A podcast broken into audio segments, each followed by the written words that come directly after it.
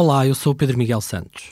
A entrevista que vais ouvir é um conteúdo extra da série Exército de Precários, que disponibilizamos em exclusiva às pessoas da comunidade de Fumaça.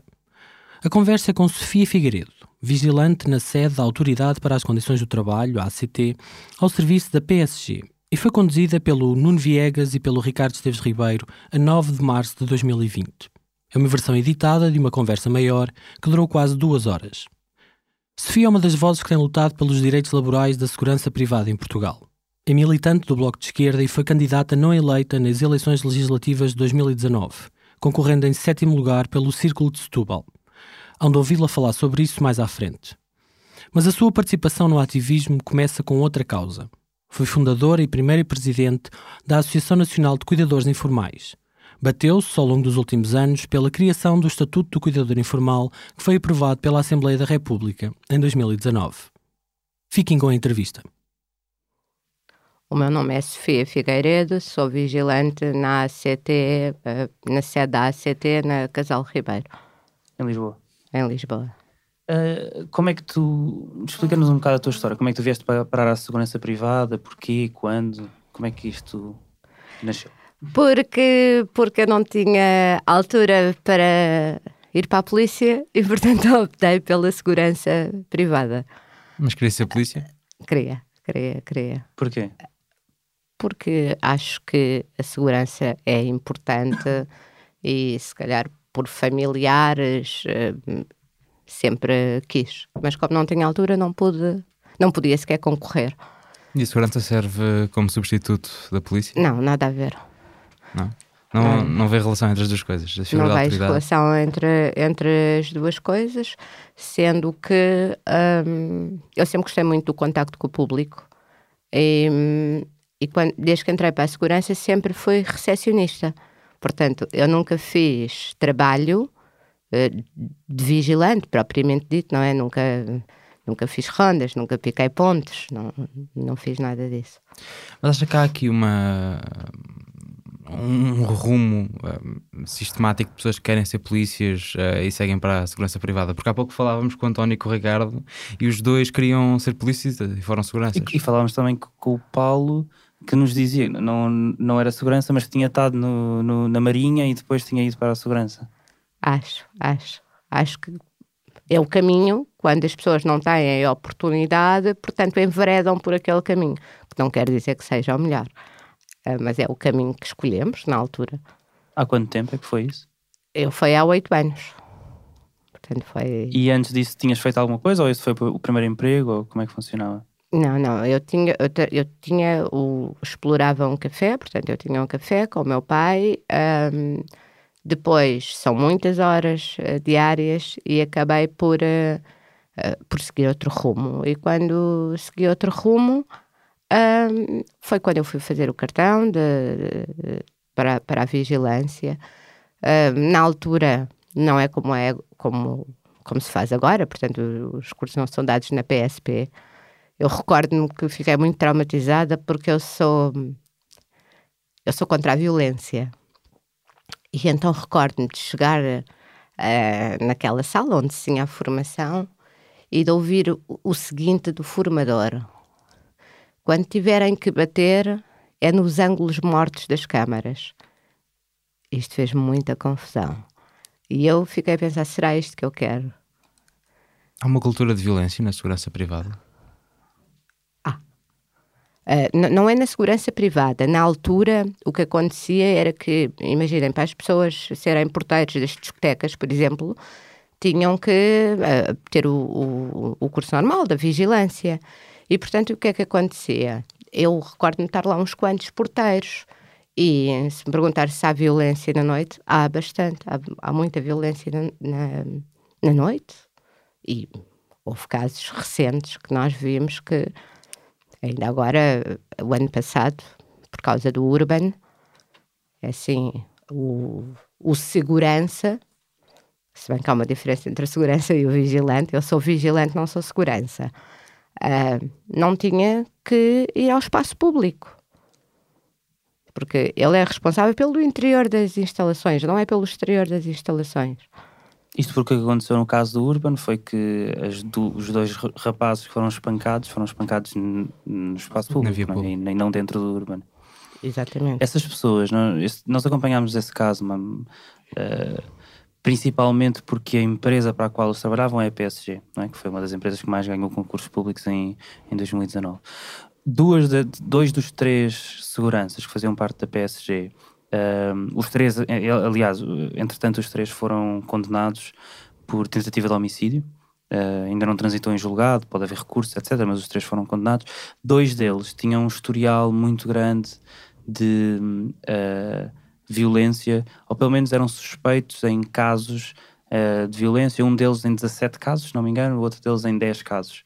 Não tinham sido condenados em nenhum deles, mas eram suspeitos, estavam em tribunal por causa disso se nós formos olhar para, para os vigilantes que estão à porta, que estão, sei lá, à porta ou a trabalhar ao serviço do Estado, mas através de, destas empresas, vamos também encontrar essas pessoas com um historial violento? Eu quero acreditar que não.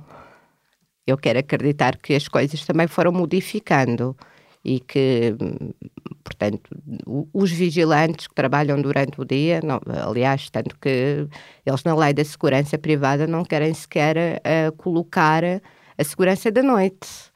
Uh, Querem fazer essa, essa distinção clara. Distinção tu achas que ela clara. deve ser feita?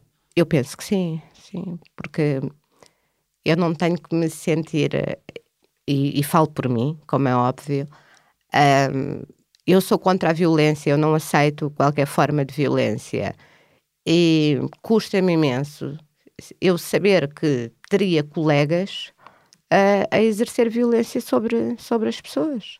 Eu, eu, por exemplo, eu antes de ir para a ACT estive na Segurança Social e recordo-me de um dia que fui muito maltratada por uma senhora e depois fui maltratada por um senhor mas sempre tentei gerir da melhor forma. E da melhor forma porquê?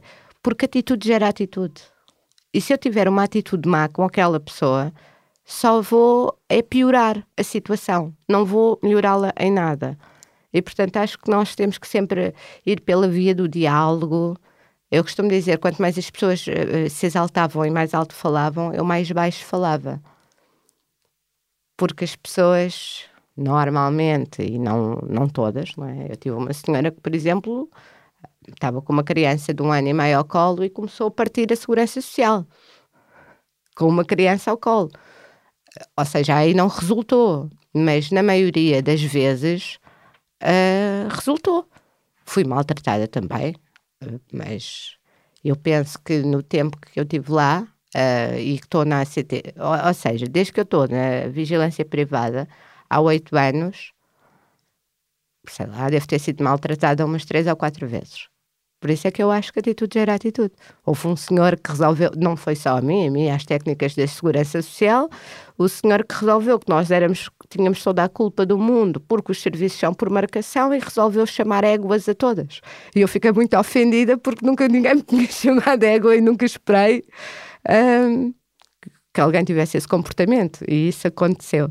Mas faz aqui a distinção entre os porteiros da noite, que indicou como mais violentos, eh, mas no dia, entre os vigilantes, eh, há violência também. Já viu colegas a ser violentos? Não vi colegas a ser violentos, mas eu também talvez não seja a melhor pessoa para vos responder por uma simples razão. Eu trabalho sozinha. Portanto, eu Há oito tenho... anos eu tenho um posto sozinha. Eu antes de ter um posto, eu antes de estar no, portanto, num posto que pertence ao público, não é? Ou seja, eu tive estou na, na ACT, antes estive na Segurança Social, que era público, e antes disso estive na Tabaqueira, uh, que era privado, não é? Sempre na mesma empresa? Uh, sempre na 2045, até acontecer esta desgraça da transmissão uh, que não é transmissão, que, ou que eles não, assim não o entendem. Uh, mas trabalhei sempre na 2045 até novembro, sim. Mas houve histórias. Uh, no caso da 2045, por exemplo, empregava o segurança que espancou uma mulher no Porto, no autocarro, uh, por altura de São João. houve histórias de colegas vigilantes que estejam envolvidos em casos de violência enquanto a funções? Já ouvi, sim, já ouvi alguns, mas nunca tiveram perto de mim, ou seja, eu nunca pude dialogar. Se bem que eu sei que eles são muito fechados. Eu recordo-me de, por exemplo, quando aconteceu esse caso de violência, um, de eu publicar um artigo que saiu no Expresso uh, sobre, sobre o caso uh, e ter escrito lá que era contra a violência. E imediatamente ver pessoas que eram minhas amigas no Facebook, na minha empresa, que me retiraram a amizade. Isto é real. Uau. E, uau isto é Mas não real. responderam. Ah, não, não, não. Nem nunca, nem nunca me abordaram. Mas eu percebi. Claro, eu percebi, eu percebi claramente, não é? Há um, Ah, ah, há e- um- há um grupo mais fechado dentro dos seguranças. Sim, eu penso, 2045, por exemplo, hum, há muito corporativismo. Em que sentido?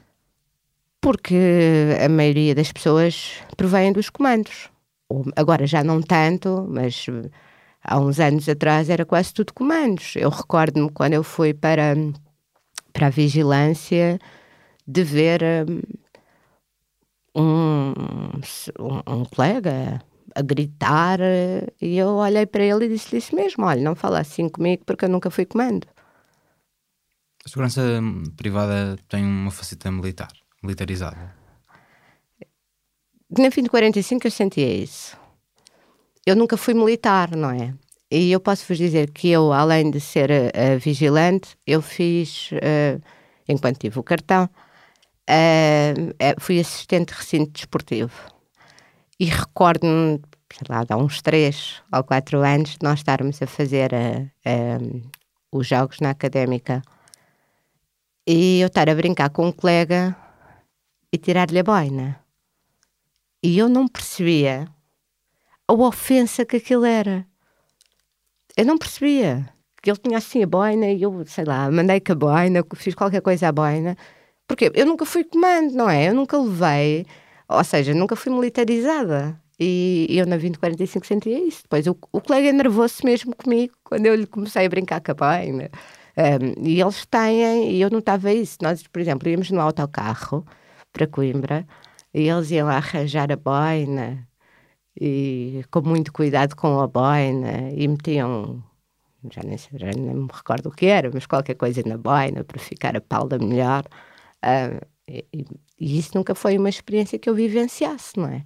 Ah, e então notava isso na, na 2045, sim. O Paulo Guimarães eh, dizia-nos semana passada que hum, não, não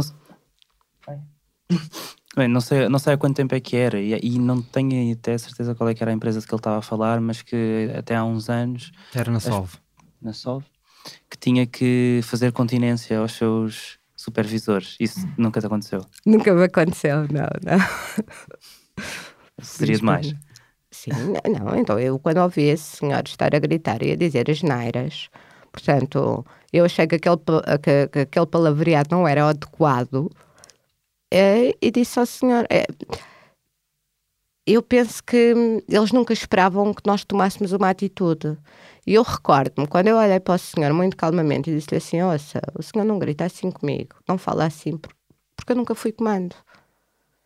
E ele olhou para o meu metro e cinquenta e dois e não me respondeu. E, e acho que é um bocadinho por aí. Eu acho que, que é uma cultura que estava, que ainda está enraizada e que tem que se começar a desmistificar. E logo a abrir aqui, referiu a expressão que andei para bater é nos pontos mortos das câmaras. Costumava ouvir coisas assim? Eu ouvi isso de um formador quando fui fazer o meu cartão. E isso, eu quero acreditar que isso já não acontece hoje em dia, até porque eu já fui fazer a renovação do meu cartão e foi completamente diferente. Não lhe repetiram o ensinamento. Não, não me repetiram o ensinamento e foi, foi completamente diferente. Ah, mas, mas quando eu tirei meu cartão, eu ouvi isso da boca de um formador e aquilo fez-me imensa confusão. Ah, porque então nós estamos a formar pessoas para quê? Para gerar violência? Não deve ser assim, não é? E, agora, quando fiz a renovação, não, nunca falaram eh, sobre isso e, e uma atitude e um comportamento completamente diferente, sim. Eu acho que se eu aprendi alguma coisa foi quando eu fiz agora a renovação, não foi propriamente quando eu fiz o cartão. Isto é uma realidade. Gosta Senti do seu trabalho? isso.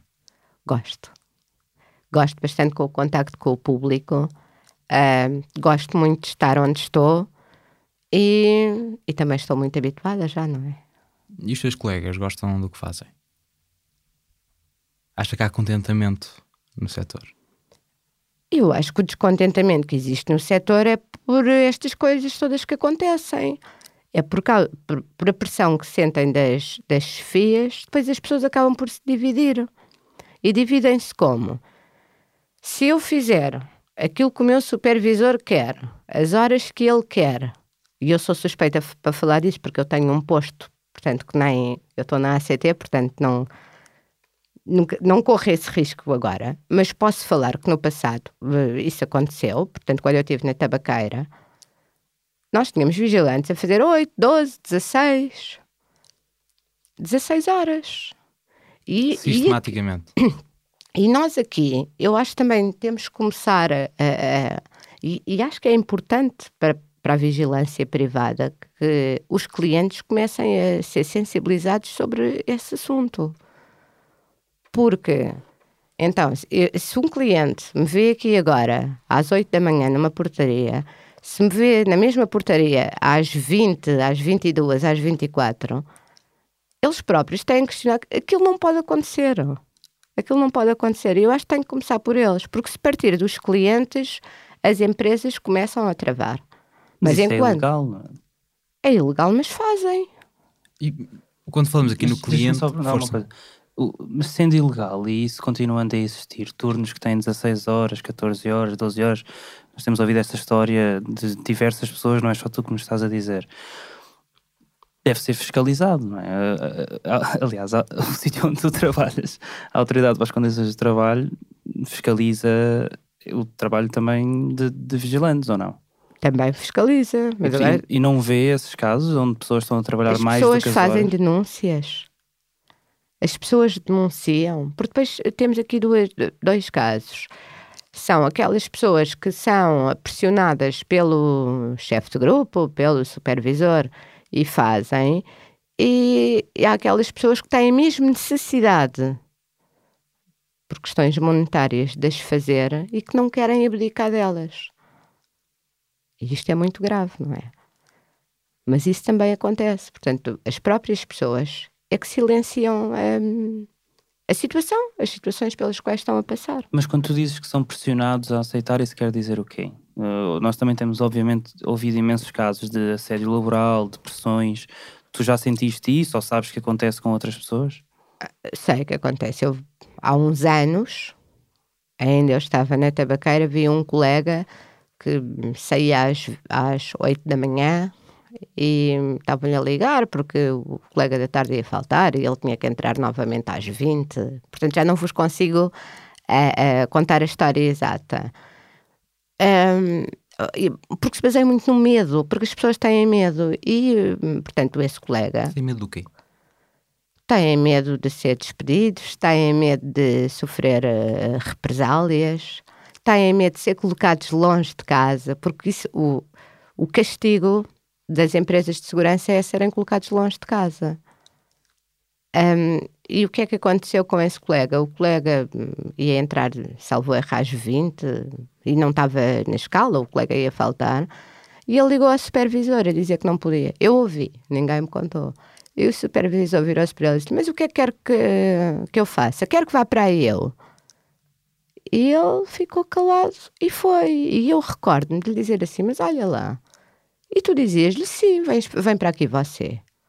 Porque era o que eu lhe respondia. Agora, eu sei, tenho plena consciência disso. Nós, quando entramos para a segurança, somos um número. E se quisermos ter os nossos direitos, deixamos de ser um número para ter um nome. Ou seja, eu na 2045 entrei como um número e saí com um nome. E saí com um nome porquê?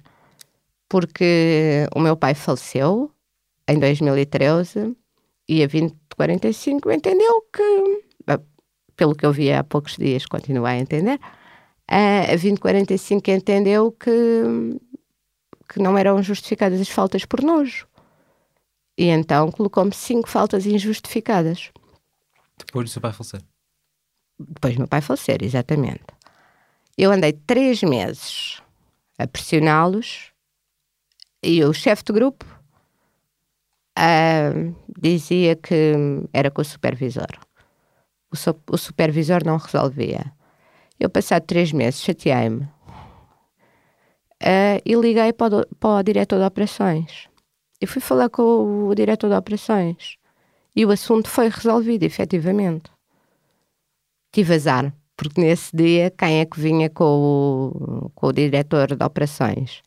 Vinha o supervisor e percebeu claramente o que é que eu lá ia fazer, não é? Eu também não fiz questão de esconder. Um, e eu, eu recordo-me do diretor de operações me perguntar se, se podíamos, ah, portanto, colocar esses dias que eles me colocaram faltas injustificadas, convertê-los em dias de férias. E eu disse que sim, que não, não, não, não tinha qualquer problema com isso. Ou seja, em vez de gozar os 22 ou perdão, ou 25 dias, que eram à data, gozava mais os 5 dias, e nós conseguimos entender na perfeição, e assim foi, não é? Mas, na verdade, eu, a partir daquele dia que aquele uh, supervisor me viu ali a falar com o diretor de operações, quando eu precisei de mais alguma coisa, ou quando precisava de alguma coisa, diziam para o chefe de grupo, ou melhor, eu não sei se diziam, pelo menos era o que o chefe de grupo dizia, que eu era um assunto do diretor de operações. E como eu era um assunto do diretor de operações, quando eles resolveram inventar que a escala era de 182 horas, e que não é. E, e quantas? 173.3. E que eu tinha que ir lá ao sábado, portanto, para vocês verem, eu resido na margem sul. E eu tinha que ir lá duas vezes por mês ao sábado fazer o sábado, gastar gasóleo para não receber, portanto, para cumprir a tal carga horária que eles inventaram. Uh, e depois era a pressão por parte do chefe de grupo. E, eu, e pronto, e lá fui eu falar com o diretor de operações novamente. E ele disse: Sofia, é assim. Eu disse: Pronto, ok, é assim, mas vai ter que mostrar onde é que está escrito. E ele respondeu-me: Sofia, não está escrito, a ordem, a ordem vem de cima. Eu disse: Então, e como é que vamos resolver? E ele disse: a partir deste dia faça a sua escala e pronto. E eu disse-lhe: perfeito, tem é que dizer isso ao meu chefe de grupo. E estas coisas acontecem e são silenciadas. Porquê? Porque eu não quero imaginar quantos vigilantes na, da 2045, e eu falo da 2045 porque é a empresa que eu melhor conheço, uh, quantos, dias, quantos vigilantes é que não tiveram os dias de nojo, ou seja, que lhe foram colocadas faltas injustificadas e que eles não foram reclamar por, por receio, por medo, porque depois vão os colocar longe de casa. Eu recordo-me como é que acabou essa minha conversa nos dias dos dias de nós com o diretor de operações. E a conversa acabou comigo a perguntar-lhe assim: então e agora? Eu vim aqui conversar consigo, vão-me retirar do meu posto e colocar-me no continente da Amadora.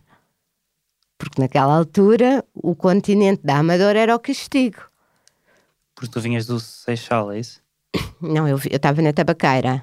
Que era onde? Em Sintra. Ok. Um, mas o, por outros motivos, naquela altura o continente da Amadora era, era um o castigo. difícil, é isso? Era, tanto, ou seja, os sítios difíceis para onde mandavam os vigilantes de castigo na altura era para a Tabaqueira e para um, o continente da Amadora. Então, se começou num sítio Não, eu não, eu não foi por castigo. Eu trabalhei na, na SVP 20 dias, a empresa faliu e eu fiquei na 2045, portanto não foi por castigo, foi mesmo uh, porque eu já lá estava e, e aceitei. Mas o que é que torna estes sítios sítios difíceis? O que é que torna este sítio o sítio difícil? Uh, na tabaqueira, por exemplo, as pessoas queixavam-se muito do, das horas que faziam, do chefe de grupo. Uh, no continente da Amadora, eu não estive lá, mas era um problema com a segurança interna. Portanto, que a segurança interna não aceitava bem os externos. Ah, porque o continente também contratava pessoas eles próprios. Eles tinham uma segurança interna e depois tinham a externa. Portanto, eles tinham a segurança deles interna e conta, contratavam a 2045 também estava lá. Mas depois havia. acabava por haver muita rivalidade e acho que a interna queria mandar na externa. Pronto, e aconteciam essas coisas, sim. E o. E, e, quando é que tu passas da. Portanto, estiveste na tabaqueira, quando é que tu passas depois para o posto seguinte, que é a ACT? Não. Não, é a Segurança Social. Porquê é que fazes essa. Explica-nos essas trocas, porquê é que vais de um sítio para o outro? Eu vou, faço essa troca porque hum, eu era cuidadora e, hum, e tinha que ter um horário fixo de manhã, porque eu tinha que receber a minha avó no centro de dia à tarde. E, e a 2045 proporcionou-me o horário. É uma realidade. Mas até houve um dia que resolveu que retirava o horário. Um, eu, porque estava exausta, estive de baixa. Estive de baixa oito meses. Foi em que ano? Em 2016. Estive de baixa oito meses. E então um, pedi depois, entretanto, colocar uma pessoa no meu lugar, e isso eu compreendia perfeitamente. Uh, e então não, era, não dava sequer para a minha vida, já lá tinha estado cinco anos, ir todos os dias da margem sul para Sintra e voltar e receber a minha avó, eu apanhava trânsito na ponte, eu chorava. Uh, com, com o, o, pânico de não estar a horas e de não ter ninguém para receber. E, pronto, depois tive esse tempo todo de baixa porque ela adoeceu, ou seja, ela estava de sonda e, e eu fiquei com ela em casa. E entretanto, quando regressei, eu já não queria ir para a tabaqueira, já não queria ir para Sintra. E houve um supervisor, porque isto depois depende das pessoas, que compreendeu a minha situação uh, e colocou-me na Segurança Social. E lá estive, tinha um horário. No Arieiro. No Arieiro. Eu fui para lá a fazer a baixa de uma colega, portanto só lá tive o tempo que a colega esteve de baixa. Entretanto, surgiu a oportunidade porque o colega que estava no meu lugar na ACT uh, eh, despediu-se, portanto demitiu-se, arranjou outro emprego. Uh, e eu fui para lá e. E estás lá há quanto tempo? Estou lá há dois anos. Explica-nos o que é, que é o teu dia a dia, o que é que tu fazes? Então, o meu dia a dia é: eu estou, uh, portanto, na recepção, atendo o telefone, recebo pessoas, faço a ronda de manhã para ver se está tudo ok. Um, e o meu dia, dia é isto. Não, não te, faço a entrada, o registro de entrada e saída de pessoas e o atendimento telefónico. Uhum. E uh, tiveste este tempo todo a trabalhar e agora em 2019 uh, eh, houve um novo concurso público. É? Sim.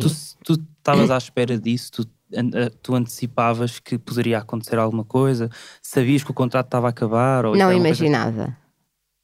Não imaginava. E a forma como eu soube, acho que não se faz. Porque eu não sou informada pela minha empresa, sequer. Ou seja, uh, há o concurso público, que eu não tenho conhecimento. Agora eu já ando sempre a pesquisar os concursos públicos. Uh, mas há o concurso público e um dia aparece-me lá um senhor, eu a pensar que o senhor era uma pessoa, como a maioria delas, que era para encaminhar para 5 de outubro, queria informações, e o senhor diz-me que é comigo mesmo que quer falar. Portanto, esse senhor era o supervisor da PSG no dia 13 de novembro. Eu sou abordada por ele, sou a primeira pessoa a ser abordada porque ele tinha hum, a lista. Portanto, eu trabalho na Casal Ribeiro, que é a Avenida Casal Ribeiro, e portanto, depois ele seguiu a ordem alfabética da lista dele por morada. E eu sou abordada por o senhor, o senhor diz que hum, se o meu supervisor já falou comigo, eu disse-lhe que não, e ele diz-me que as notícias que tem para me dar, mas não são muito agradáveis, mas que me informa que a 2045 perdeu o posto e que a partir do dia 1 de dezembro é a PSG que vai para as instalações. Deu-me uma ficha de candidatura, a documentação que eu tinha que, que entregar, o registro criminal, todas essas coisas que são obrigatórias, uh, e disse que tinha todo o gosto em que eu ficasse a trabalhar com eles. Eu perguntei como seria, ele disse que, portanto, uh, que começávamos um contrato do zero. Eu disse-lhe que, que ia pensar, portanto, que ainda nem sequer tinha sido uh, informada pelo meu atual supervisor, e liguei para, para o meu supervisor da 2045. E esse supervisor diz-me que sim, que é verdade, que perdemos o concurso. Ah, e eu perguntei agora como é que vai ser. E é aqui que entra o limbo. Porque quando eu lhe perguntei, e agora como é que vai ser? Ele responde-me: ah, Não sei, eu não te quero pressionar em nada, mas olha que não tenho postos diurnos. O contrato coletivo de trabalho não é isso que diz. E então nós, nós começamos logo a entrar num limbo. Entretanto. Mas então o que ele te estava a dizer era que não. que tu não te queria pressionar, tu podias escolher ficar na empresa ou mudar para a PSG, mas que se, escolhesses ficar, não ias ter o horário que querias, ias ter que ficar num outro horário, é isso? Assim, ou colocam-nos longe de casa, todas essas coisas que eles sabem fazer muito bem. Um, mas ele, a mim disse-me claramente que não tinha posto para mim. Disse-me claramente que não tinha posto para mim. Eu sei que nunca vou conseguir provar isto em tribunal, uh, porque eu tenho uma mensagem a dizer exatamente isso. Dia 29, último dia. Portanto, a mensagem só diz isto. Uma mensagem de quem? Do supervisor da 2045. Uau. Mas o supervisor... Eu tenho esta mensagem. Mostre-nos.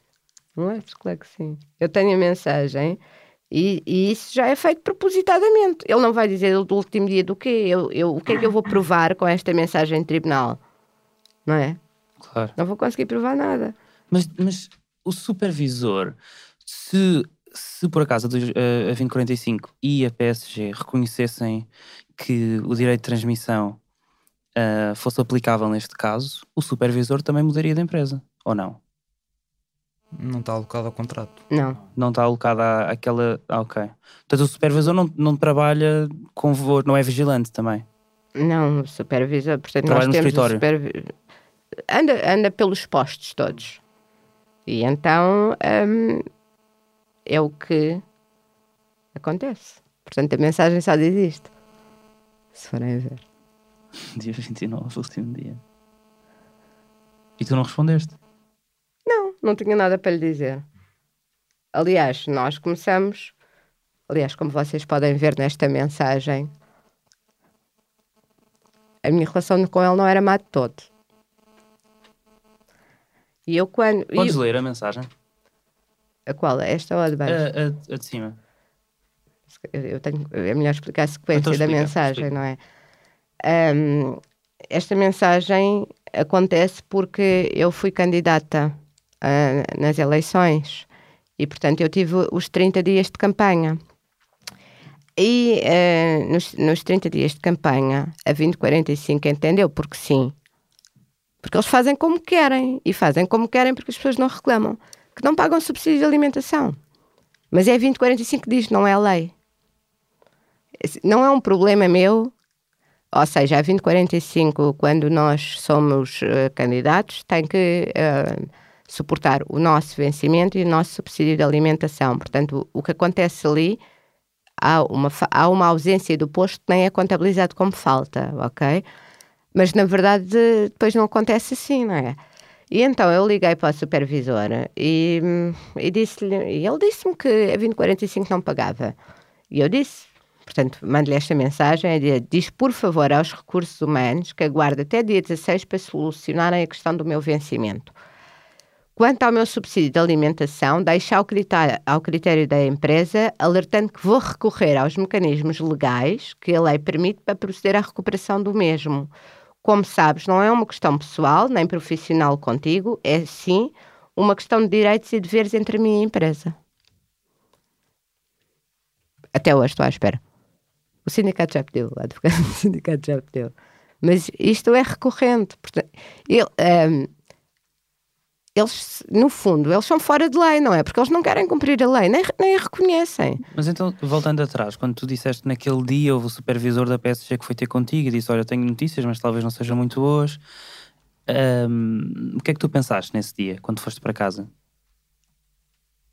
Pensei. Fui pesquisar, pesquisar, pesquisar. Fui ler os contratos coletivos de trabalho dos, dos dois, das duas empresas, não é? Das duas associações, e depois ainda liguei para o meu supervisor, David 40, e disse assim: Mas olha, vocês vão me transmitir? E ele disse: Transmitir? Não, nós não temos, não assinamos esse acordo. Eu disse: Desculpa lá, tu, mas estão-me a dizer que eu vou. Uh, que não sabem o que é que vai acontecer comigo. Sim, estamos a dizer que não sabemos o que é que vai acontecer contigo. E eu comecei a a procurar o máximo de informação possível, não é? Foi o que eu, o que eu comecei a fazer naquele dia. Daí depois ter ligado ao, ao senhor presidente da SSP um, e continuei em busca da informação. Depois contactei com o Estado, contactei com os deputados. E a PSG oferece-lhe contrato? E a PSG oferece-me um contrato. Em que condições? Uh, um contrato precário uh, que é o que eu tenho agora. A termo ou. A termo incerto. A termo incerto. Mas com período experimental. Com período experimental, 90 dias. Uh, já passaram os 90 dias. Um, a aguardar uma possível adenda. Adenda é essa que eu nunca vi. Portanto, eu não sei se tiveram acesso ao comunicado emitido pela PSG e pela ESIRF em que diz que, havendo uma transmissão, se perde, um, portanto, o, o, o, contacto ou a relação entre o vigilante e o seu superior hierárquico. Não sei como é que está, uh, mas, mas é mais ou menos isto, resumidamente. Eu tenho para vos dizer que nunca vi o meu superior hierárquico. Eu não sei se ele é alto, se é baixo, se é magro, se é gordo. Nunca o vi. Portanto, eu tive um superior hierárquico, que foi esse senhor que se dirigiu à ACT e me deu a tal ficha de candidatura, que no dia, calculo que em dezembro ou janeiro, me enviou uma mensagem a dizer que eu iria ter um novo supervisor, a partir daquele dia que ele já não desempenhava funções, e portanto, e ficámos assim. Portanto, esse senhor, supervisor, falei com ele uma vez por mensagem, já lhe pedi o, o endereço de e-mail dele também e falei com ele porque precisei de trocar com o meu colega. Eu costumo dizer que eu e o meu colega estamos por nossa conta. Não há amor à camisola na segurança privada? Claro que não. No dia 24 de janeiro, eu recebo uma mensagem do meu supervisor a dizer que o supervisor passa, uh, portanto, a ser o outro, não é? Que eu não conheço o senhor. E, e Sofia, porquê é que escolhe assinar o contrato que tem agora? Porquê é que eu escolhi assinar o contrato? Porque não fazia parte dos meus planos ficar em casa. Nós, nós... Eu, eu, houve uma coisa que eu disse quando assinei, que eu ia brigar com isto até ao fim. Mas a trabalhar. Mas a trabalhar. E, e eu vou lutar com isto até ao fim. Portanto, a, a trabalhar mas não pode ser, portanto, é, é, isto não pode ser sequer, isto não passa por uma solução. E, isso você, e vocês perguntam, mas isto acontece desde agora?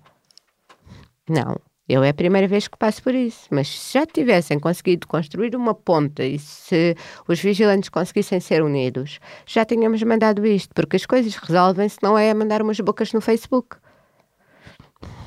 Não é? é mesmo no sítio certo. É, eu comecei a encher o, o Parlamento de mails nós entrevistamos o diretor de segurança da PSG há pouco tempo uh, e ele fez-nos o retrato de um setor sem desemprego, com aumento de 20% de ordenado nos últimos dois anos. Uh, considerando que o retrato que se faz do setor é um, é um setor de sonho, nunca ponderou não assinar e procurar outro emprego?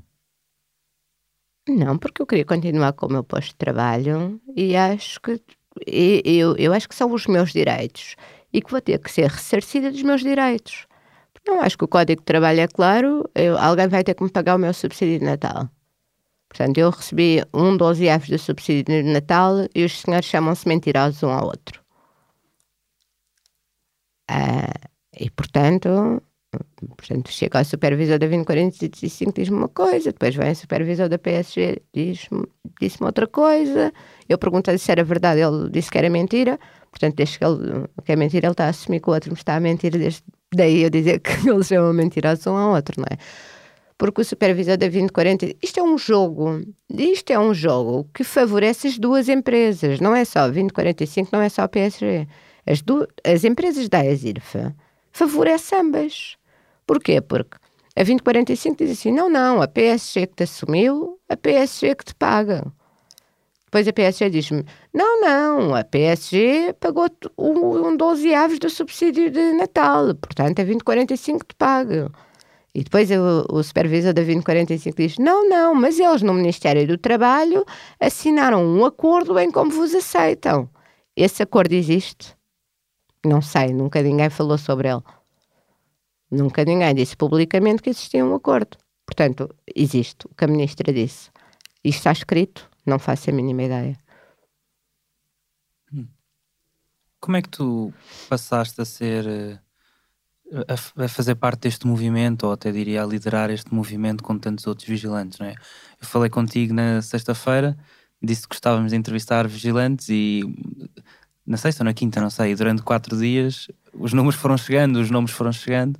Porque é, é, eu recordo no dia que assinei aquele contrato, é, eu, eu, eu tinha uma colega que se sentiu mal a assinar o contrato. Portanto, a tensão dela subiu. E aquilo mexeu muito comigo. E eu pensei, se calhar porque já fiz parte de outras lutas e iniciei outras lutas, eu, no dia que assinei aquele contrato, eu tenho uma particularidade, porque eu não me despedi da 2045. Ou seja, eu envi enviei uma carta para a 2045, eh, porque, portanto, conforme o artigo 286 do Código de Trabalho, eles tinham que me informar com 8 ou 30 dias de antecedência. Isso não aconteceu. Portanto, eu enviei uma carta para a 2045 a dizer se não tinha posto que iria iniciar funções na PSG.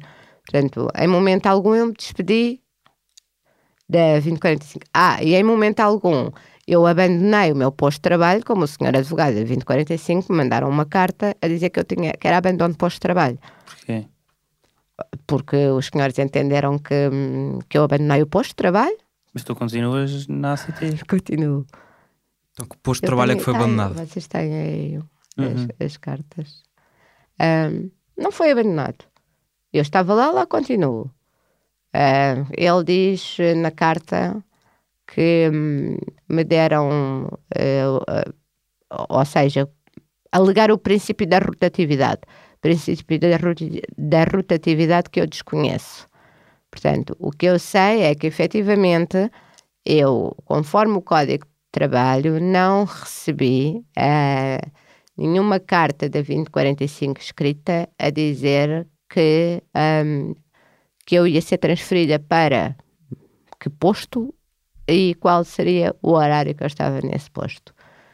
E eu peguei e respondi a essa carta. E, portanto, e nessa carta aleguei mesmo, uh, uh, aleguei isso mesmo, não é? Tanto que isso é uma forma, e eu acabei a carta assim, de se, de se eximir as suas responsabilidades. Com o pagamento de, de subsídios, com os pagamentos indenizatórios. Hum. Portanto, nunca mais me disseram nada.